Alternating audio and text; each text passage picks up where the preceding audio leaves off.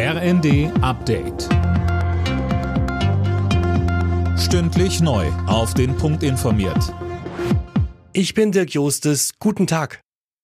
In der Generaldebatte im Bundestag haben sich Vertreter von Koalition und Opposition einen harten Schlagabtausch geliefert.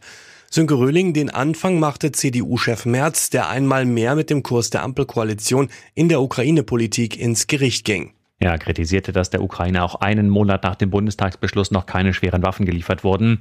Kanzler Scholz entgegnete, dass man sehr wohl liefere, neben den Geparden und Panzerhaubitzen auch hochmoderne Luftabwehrraketen. Weiteres Streitthema waren die seit heute greifenden Entlastungen.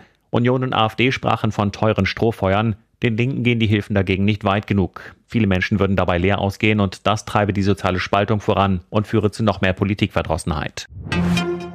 Zur Entlastung der Bürgerinnen und Bürger ist heute unter anderem das 9-Euro-Ticket für den ÖPNV gestartet.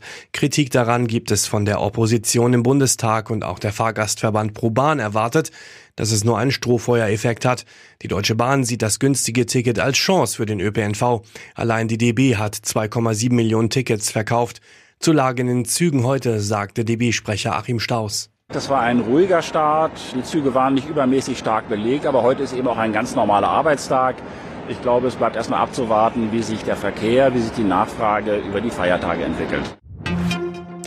Die Justizminister von Bund und Ländern kommen heute am Schloss Neuschwanstein zusammen. Auf der zweitägigen Konferenz geht es unter anderem um Hasspostings im Netz. Im Vorfeld sprach sich Hamburgs Justizsenatorin Gallina für eine bundesweit einheitliche Sammelstelle für solche Kommentare aus.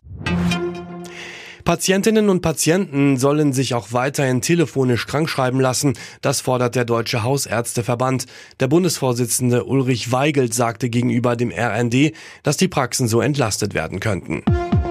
Alle Nachrichten auf rnd.de